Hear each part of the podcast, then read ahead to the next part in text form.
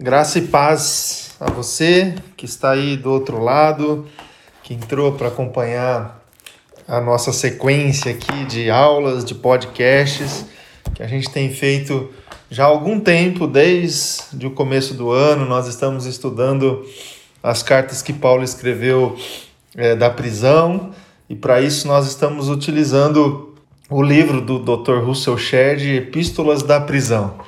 Estamos na carta aos Colossenses e vamos aqui seguir os próximos minutos. No início dessa carta, nós estamos ainda no capítulo 1, é, especificamente no nosso tempo de hoje, a partir do versículo 9 até o versículo de número 12. Eu sou o pastor Rafael, sou pastor aqui da IPI do Ipiranga e é uma alegria poder contar com a sua presença, a sua audiência aí do outro lado. Queria desafiar você e convidar você a abrir o seu coração para o estudo da palavra de Deus, na expectativa de que, estudando a palavra do Senhor, você possa se encher aí da presença de Deus, da sabedoria do Senhor, para que você tenha todas as condições de enfrentar as lutas, as batalhas que você tem enfrentado aí na sua vida. Na medida em que a gente se submete à palavra de Deus, ao ensino das Escrituras Sagradas, a gente se coloca em condições é, de, de enfrentar com sabedoria, com fé, com força. É, esses momentos difíceis, né? Eu gostaria de é, realmente convidar você para que você abra aí o teu coração para a leitura e também depois para a exposição do texto lido aqui. É, então vamos lá, Colossenses capítulo 1, dos versículos 9 até o versículo 12, o texto diz assim: Por essa razão também nós, desde o dia em que ouvimos, não cessamos de orar é, por vocês. É, só uma pausa aqui, Paulo recebeu uma espécie de relatório assim acerca da condição espiritual dos cristãos que se encontravam nessa região e ele estava muito contente, com o coração cheio de gratidão em saber que esses irmãos estavam seguindo, seguindo a vontade de Deus na fé, no amor, na esperança. Então, por isso que no, a partir do, do versículo 9 ele inicia e ele ele inicia o verso dessa maneira: Por essa razão, porque eu estou grato, porque recebi boas notícias, é, eu me coloco é, diante de Deus para orar por vocês e também. E aí, agora seguindo o texto, de pedir que transbordeis do pleno conhecimento de Sua vontade e de toda sabedoria e entendimento espiritual, a fim de viverdes de modo digno do Senhor para o seu inteiro agrado, frutificando em toda boa obra e crescendo no pleno conhecimento de Deus, sendo fortalecidos com todo o poder segundo a força da sua glória, em toda perseverança e longanimidade, com alegria, dando graças ao Pai que vos fez idôneos à parte que vos cabe da herança dos santos é, na luz. Então, assim, com a chegada de Epáfras e também do relatório que ele apresentou, Paulo foi levado a orar nos termos descritos aqui no texto que a gente leu. Assim, a oração cresce nesse, nesse lugar, né, nesse solo de gratidão e traça é, o desenvolvimento que se deve esperar na nossa vida cristã começando na infância espiritual e indo até a plena maturidade em Cristo. Ao analisarmos o pedido do apóstolo Paulo, é, que ele expressou da seguinte forma: que transbordeis do pleno conhecimento da vontade de Deus.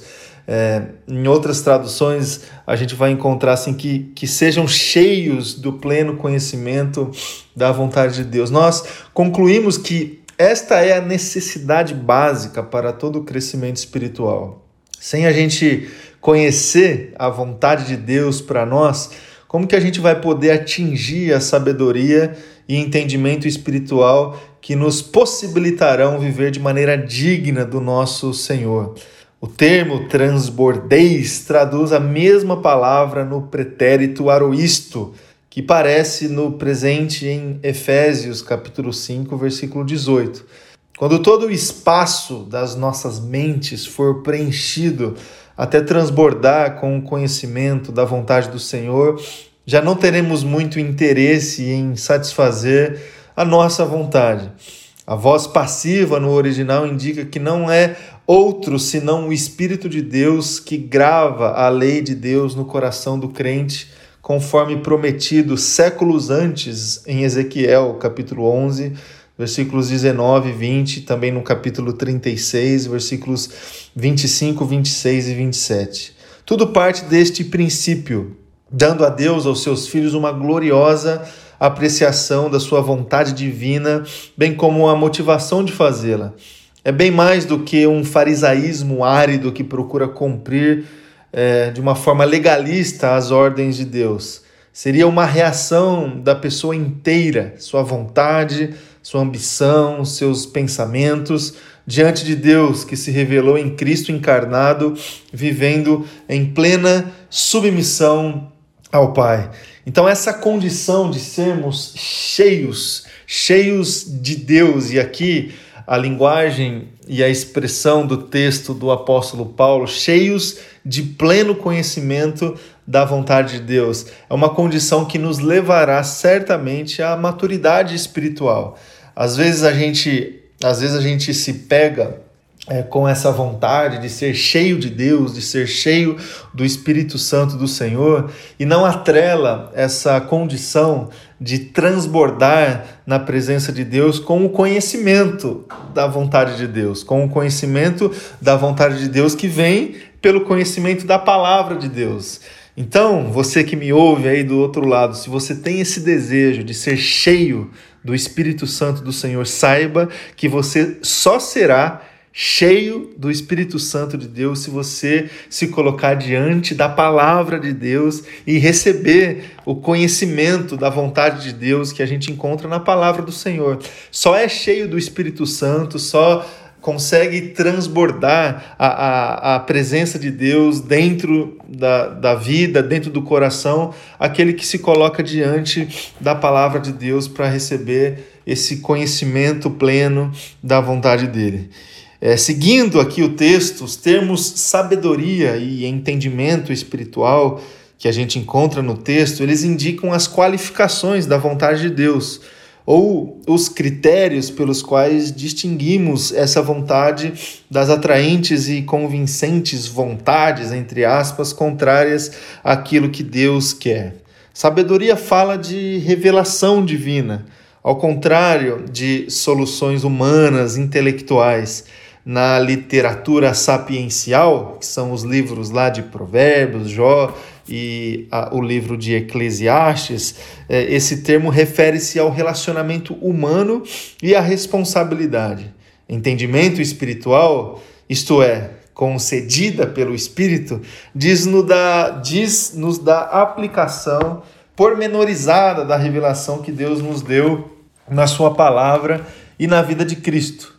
Convém lembrar a importância que tem para o cristão verdadeiro o possuir a mente de Cristo. Essa expressão, possuir a mente de Cristo, a gente encontra lá na carta de Paulo aos Filipenses, capítulo 2, versículo 5.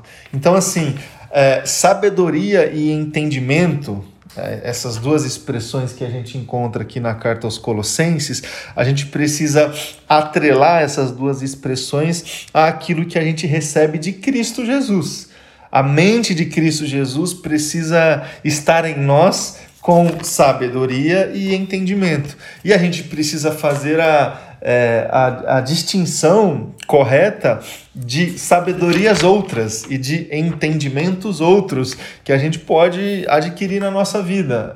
Sabedorias humanas, inteligências humanas, e essas nós temos contato o tempo todo.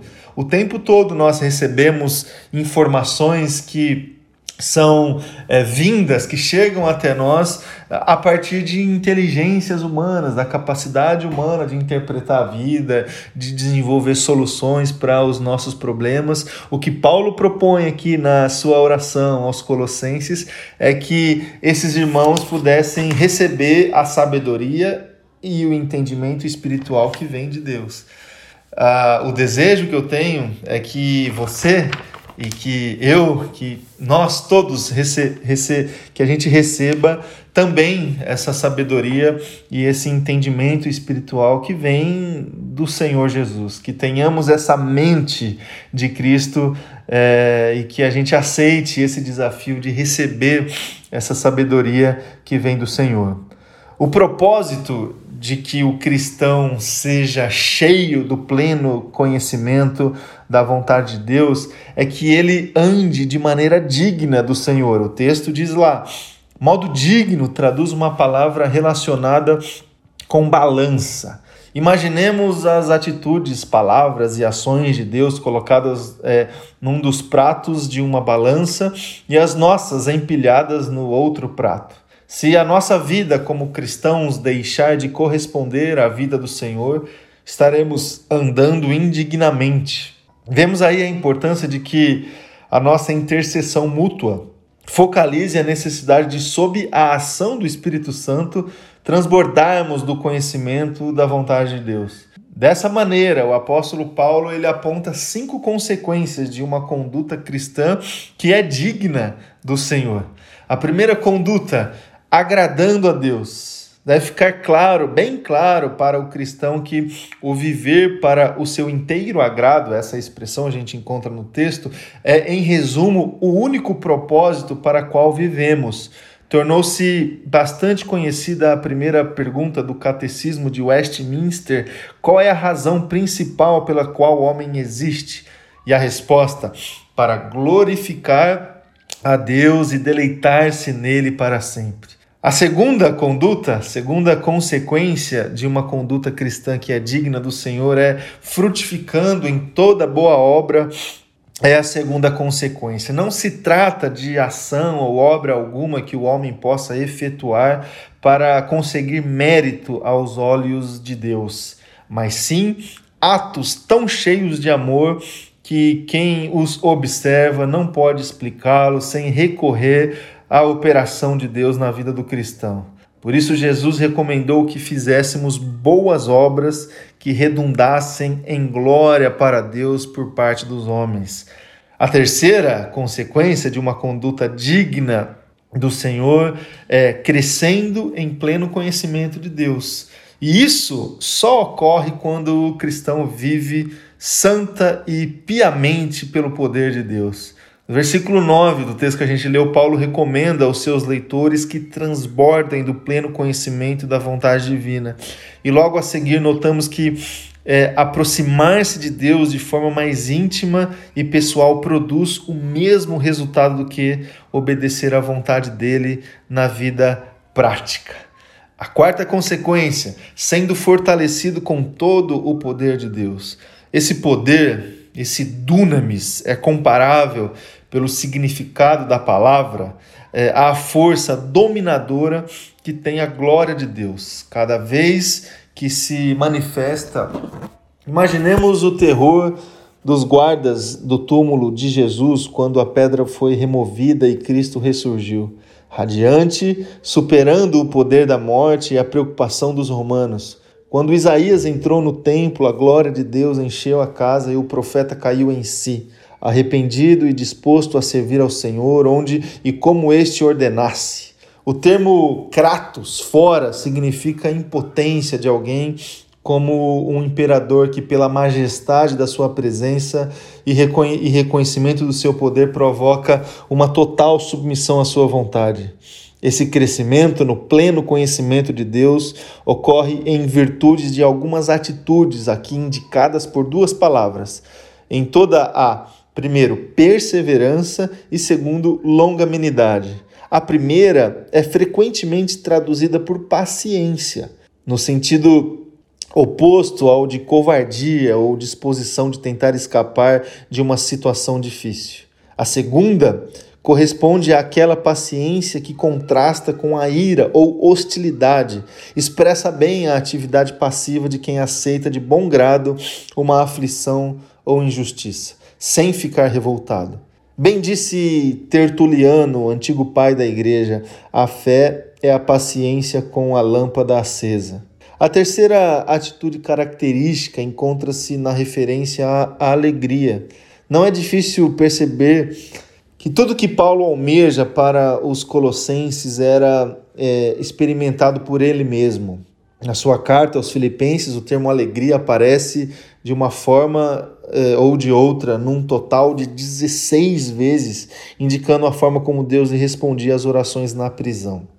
A quinta consequência é a seguinte: a oração é concluída com adoração.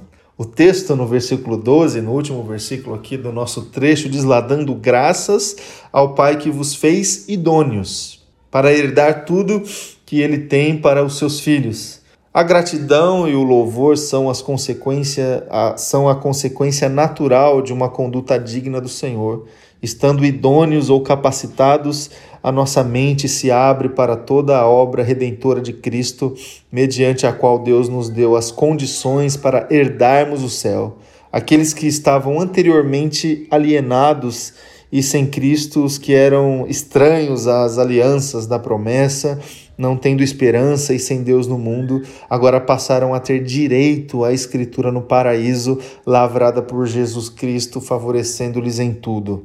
Em resumo, meu irmão e minha irmã que me acompanha aí do outro lado, o apóstolo Paulo ele fundamenta a sua oração pelos cristãos de Colosso demonstrando a realidade e o poder do Evangelho. Ele roga a Deus que eles conheçam plenamente a sua vontade, a fim de poderem viver segundo o inteiro agrado do Senhor. Esse é o modelo apostólico de intercessão.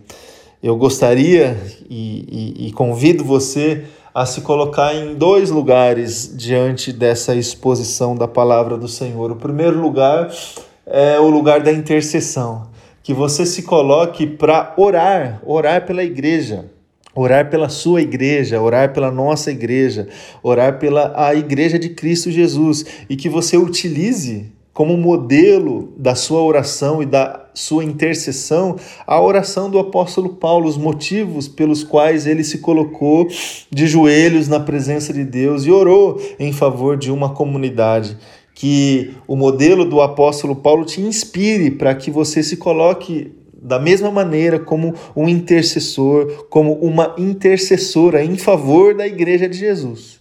O segundo lugar que eu convido você para estar diante dessa exposição é o lugar alvo da oração do apóstolo Paulo. Que você se coloque também no lugar dos colossenses para receber para receber essa intercessão apostólica, para receber essa intercessão do apóstolo Paulo, para que você também seja cheio do pleno conhecimento da vontade de Deus, para que todas essas consequências aqui, essas cinco consequências, agradando a Deus, frutificando em toda boa obra, crescendo no pleno conhecimento de Deus, sendo fortalecido com todo o poder de Deus e ah, orando em adoração, que todas essas essas consequências sejam palpáveis aí na sua caminhada de fé, na sua espiritualidade. Que seja assim, que seja assim na minha vida, que seja assim aí na sua vida, em nome de Jesus. Deus abençoe você,